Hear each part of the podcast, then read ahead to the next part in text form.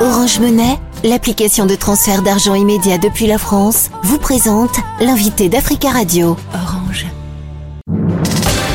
L'invité Africa Radio avec Nadir Djenad. Patrick Baudouin, bonjour. Bonjour. Vous êtes euh, avocat et président de la Ligue des droits de l'homme. En France, les députés de la commission des lois ont voté euh, ce week-end une version remaniée du projet de loi immigration avant les débats dans l'hémicycle euh, prévus à partir du 11 décembre prochain.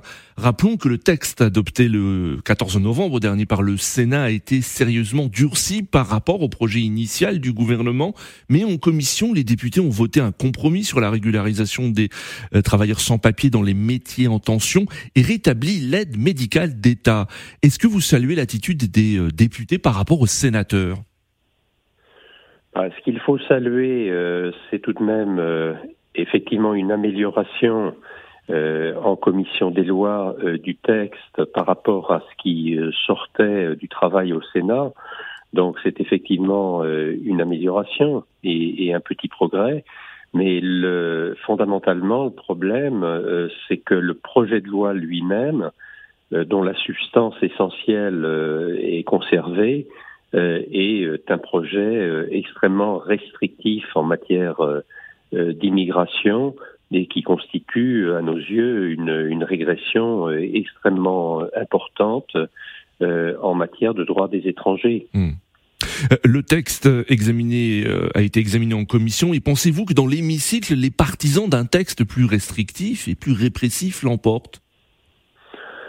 Et on va voir ce que vont être les débats. Euh, on sait très bien euh, quel est l'enjeu euh, pour le gouvernement et en particulier pour le ministre de l'Intérieur, M. Darmanin, qui souhaite à tout prix que son texte soit adopté sans recours à l'article 49.3. Hmm. Or, pour qu'il puisse y parvenir, il a un besoin impératif de voix du LR, au moins d'une partie des parlementaires, des députés du LR, ce qui n'est pas acquis aujourd'hui. Et euh, pour y parvenir, euh, il est donc prêt, semble-t-il, à continuer à faire des concessions qui sont à chaque fois des concessions dans le sens d'un durcissement du texte. Hmm. Donc on est aujourd'hui euh, un peu dans l'incertitude, euh, puisque beaucoup dépend du choix qui sera fait par euh, les parlementaires LR. Alors les parlementaires LR justement sont mécontents de ces changements adoptés par les députés de la commission des lois.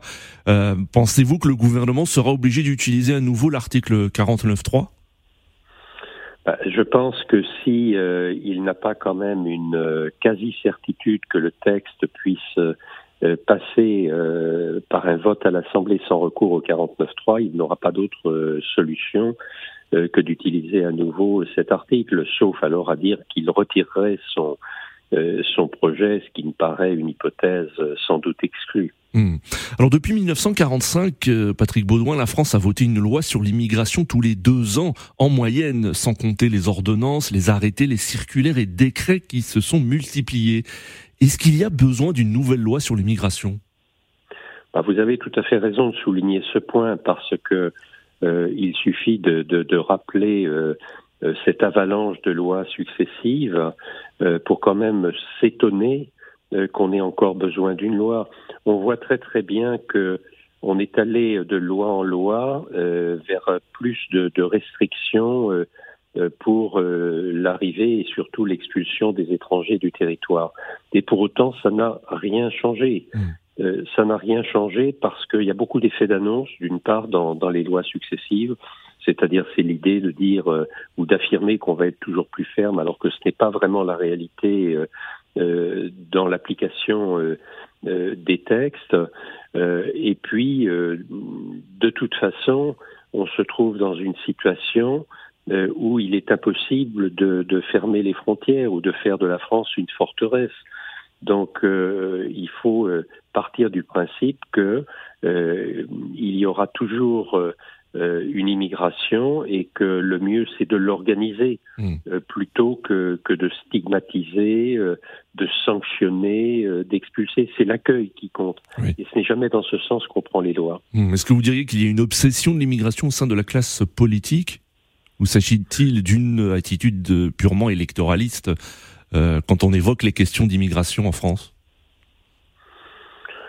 Pense qu'il y a une obsession, ce n'est peut-être pas le terme, mais électoralisme certainement, parce que euh, on voit très bien que c'est la course à l'échalote là aujourd'hui entre euh, la, la, droite et l'extrême droite et que euh, on essaye de donner des gages finalement aux positions les plus dures en matière d'immigration, qui sont celles de l'extrême droite, en imaginant euh, qu'ainsi on va contrer, contrer l'extrême droite. Or, c'est tout l'inverse, parce qu'en reprenant ces idées, en reprenant ces projets, finalement, on ne fait que que banaliser encore davantage euh, des idées euh, qui sont euh, contraires à, tous les principes d'égalité, de, de, de, fraternité, et, et, on va toujours plus dans le sens l'étranger est suspect par principe, c'est un l'étranger est un délinquant, euh, et c'est une sorte de stigmatisation.